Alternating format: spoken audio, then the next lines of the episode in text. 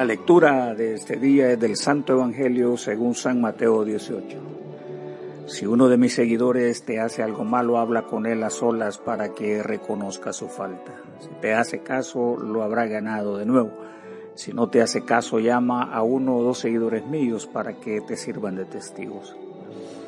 La Biblia enseña que toda acusación debe hacerse frente a dos o más testigos. Y si aquel no les hace caso, infórmalo a la iglesia. Y si tampoco quiere hacerle caso a la iglesia, tendrás que tratarlo como a los que no creen en Dios o como a uno de los que cobran impuestos para el gobierno de Roma. Les aseguro que cualquier cosa que ustedes prohíban aquí en la tierra desde el cielo, Dios la prohibirá y cualquier cosa que ustedes permitan también Dios la permitirá. Les aseguro que si dos de ustedes se ponen de acuerdo aquí en la tierra para pedirle algo a Dios que está en el cielo, Él se lo dará, porque allí donde dos o tres de ustedes se reúnen en mi nombre, allí estaré yo. Esta es la palabra del Señor. Jesús, el poder del amor, la iglesia, y la comunidad. Jesús y la corrección amorosa del creyente en comunidad. La visión de Jesús es ver congregado a su pueblo en el ámbito de su comunidad. El Evangelio plantea el método que dispone preventivamente las alertas para no caer en las garras de las divisiones, la mala convivencia, ofensas, falta de perdón y desastres originados por la misma naturaleza humana. La asamblea comunitaria o la llamada sinagoga es la base del modelo para la iglesia. Esta idea atrapaba la imaginación de su audiencia. Era el lugar de reunión religiosa y social de la comunidad, haciendo funciones para la instrucción de las disciplinas propias del judaísmo. Esta se convertía en casa de oración, el culto que incluía la enseñanza de la Torah o enseñanzas contenidas en los libros de Moisés la enseñanza del Talmud, la tradición rabínica, con la tradición oral de la Mishnah y Gemara. También se enseñaba sobre la halalá, que era una instrucción sobre la ley y la jurisprudencia judía sobre su ética, las normativas para la vida, rituales, asuntos de familia, conductas sociales y eran justamente la base que las autoridades rabínicas interpretaban al aplicar la ley en la vida diaria. Otra disciplina eh, denominada la Haggadah que destaca el texto usado en festividades, particularmente durante la Pascua. Aquí se hace principal énfasis en la liberación de Egipto. Y finalmente se incluye el estudio místico de la disciplina llamada la Kabbalah, donde se ofrece explicaciones sobre la deidad y la conexión entre el creador y su creación y se exploran textos esotéricos. El modelo de la comunidad cristiana o iglesia tiene su derivación en esta idea. Así nos erigimos como casa de oración, o sea, el lugar del culto y adoración nuestro. El centro también para la enseñanza bíblica, ya sea teológica o enseñanza general. Las reuniones comunitarias, o sea, el interés de los grupos, la convivencia, las necesidades mismas de la comunidad. El centro para la ayuda social, un lugar para la caridad, obras de misericordia, ayuda al necesitado, pobres y enfermos, así como también la preservación de la identidad cristiana, o sea, la transmisión de la tradición cultural de la fe y la religión. El ámbito eclesial resulta imposible que en estos contextos no surjan diferencias, desacuerdos, roces, tendencias y se rompa la armonía deseada por la palabra, la cual infiere un buen ambiente y armonía hasta el grado del deleite y gozo en el seno de la comunidad cristiana. El profeta dice, no hay nada más bello ni agradable que ver a los hermanos vivir juntos y en armonía. Es tan agradable ver esto como oler el buen perfume de sus sacerdotes. Es agradable como la lluvia del norte que cae en el monte Hermón y recorre a Jerusalén en el sur. Y a quienes viven así, Dios los bendice con una larga vida. Lo que Jesús está diciendo es que si entre hermanos se rompe la armonía, nosotros debemos de ponernos de inmediato en acción con el fin de corregir y superar la falta causal de alguna fragmentación. La acción cristiana se refiere a una corrección fundamentada en la causa del amor y podríamos a esto llamarle una corrección amorosa. En una comunidad tan activa, El amor es el nervio para movilizar nuestros actos reconciliadores. Todos podemos identificar el mal, así como el amor auténtico para coexistir. La vivencia de este amor demostrado en Jesús hace que la comunidad cristiana cobre relevancia, porque nos convertimos en una alternativa segura para apartar al hombre de sus decisiones erradas. De la reconocida escuela de Frankfurt, el teólogo Eric Fromm explora el potencial humano del amor, del perdón, el potencial del odio y compasión. Él dice, el amor no es un sentimiento pasivo, sino un arte que debemos cultivar y desarrollar. Debemos estar atentos siempre al perdón en toda relación afectuosa y que amar verdaderamente implica la aceptación de las imperfecciones, así como nuestra capacidad de perdonar. En otras palabras, cada uno debe tener conciencia de la disposición para amar, perdonar, disentir y hasta odiar o tomar venganza. La escritura habla preventivamente. No es difícil para un hijo de Dios visualizar el mal así como el bien. El apóstol nos dice sobre el poder de este entendimiento y confesión entre hermanos. Confiesen sus faltas y sométanse en oración unos a otros. La oración de los fieles tiene poder para ser escuchada. Es bueno que sepan que quien hace que un pecador deje de pecar, salva de la muerte al pecador y logra que Dios le perdone sus muchos pecados.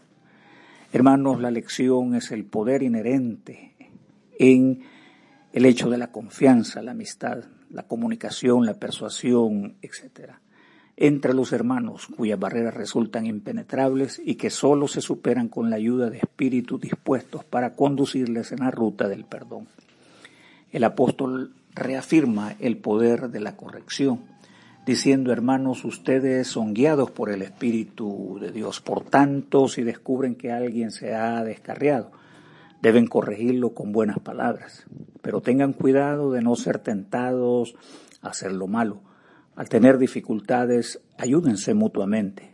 Esa es la manera de obedecer a Cristo. Así que cada uno maneja su propio potencial en Cristo para perdonar. Jesús y el poder de la Iglesia. En el texto aparece la voz antigua griega eclesía, cuyo significado proviene de dos voces antiguas, el griego ex y caleo, refiriéndose a los llamados de afuera. En su momento la voz implica dos asuntos concretos, una asamblea pública, así como una asamblea ciudadana. El uso que da Jesús significa justamente eso, en un sentido para referirse a una comunión de aquellos llamados o salvos reunidos para adorar, aprender, orar, atender asuntos de la fe, pero también atender las necesidades de la gente.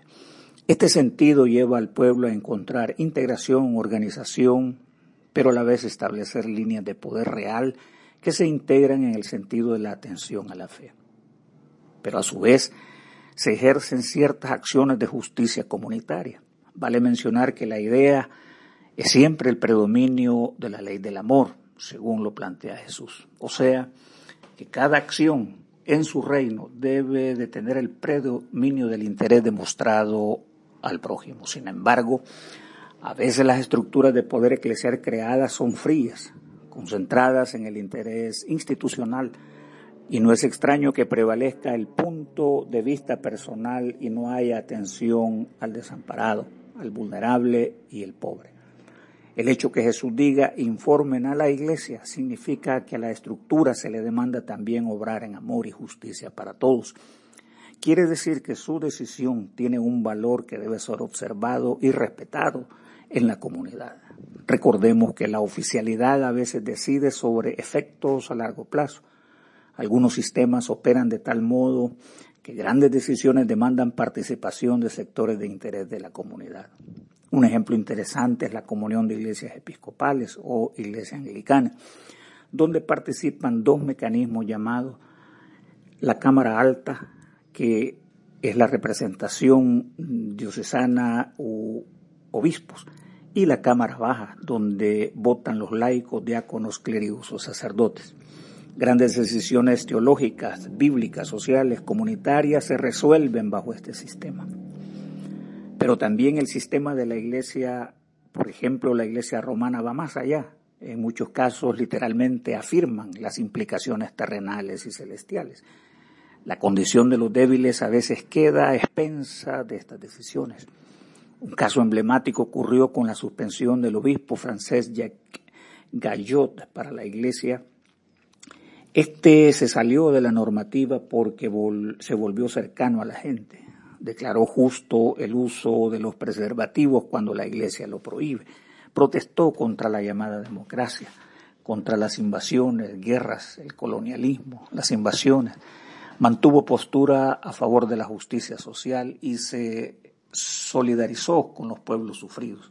Apoyó a refugiados, desplazados, inmigrantes sufridos y lo suspendieron en 1995. La Iglesia también suspendió al obispo Pedro Casaldálida, quien decidió mantenerse en la selva con sus pobres. Los teólogos como Juan José Tamayo y John Sobrino fueron suspendidos, sus obras eruditas en favor del Evangelio. En el contexto nacional también hubo iglesias marginadas, pastores y líderes difamados, expulsados, pero también fue la fuerza del amor que contradijo muchas decisiones a nivel eclesial y les hizo mantenerse en las líneas de fuego y hacer prevalecer el poder de ese amor de Dios en el mundo entenebrecido por el pecado y que les conduce al corazón quebrantado del hombre en busca de perdón. Cayó declaraba, diciendo, una iglesia que no sirve, no sirve para nada. La iglesia asimismo, hermanos, es urgida a mantenerse en comunión indisoluble con el amor. Sobre todo, dice su palabra, ámense mucho unos a otros, porque el amor cubrirá multitud de pecados. Jesús y el poder de la comunidad. El amor es un dínamo que genera energía, dinamiza la comunión, las comunidades es una fuerza eficaz para acercarnos al impenitente, a todo aquel que suplique en su alma la compasión del Señor. Es lindo el Evangelio cuando dice sobre nuestras causas que tienen eh, asidero en la justicia del Evangelio.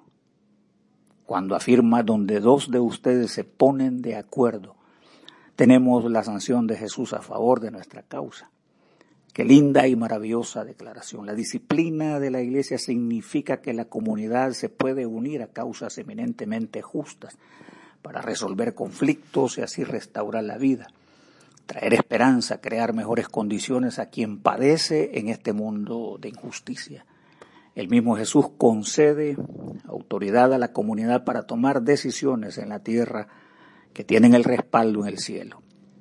Esto demuestra la importancia de la unidad y la toma de decisiones de una iglesia que conoce y utiliza el amor como arma contra la injusticia. Los cinco directivos comunitarios de Hades Cabañas, liberados hace varias horas, han sentido también el poder del amor de varias comunidades solidarizadas con su causa. Se impuso la justicia, la verdad ante una causa inocua carente de fundamento y abanderada por la hazaña y la opresión y la vendetta. Para mí resulta grato reconocer que la mano del pastor bautista Miguel Tomás Castro irrumpe en el silencio, proclamando el amor de Jesús, con el poder de la comunidad, ablandando el poder tenebroso con su proclama de justicia, siendo partícipe de esta liberación.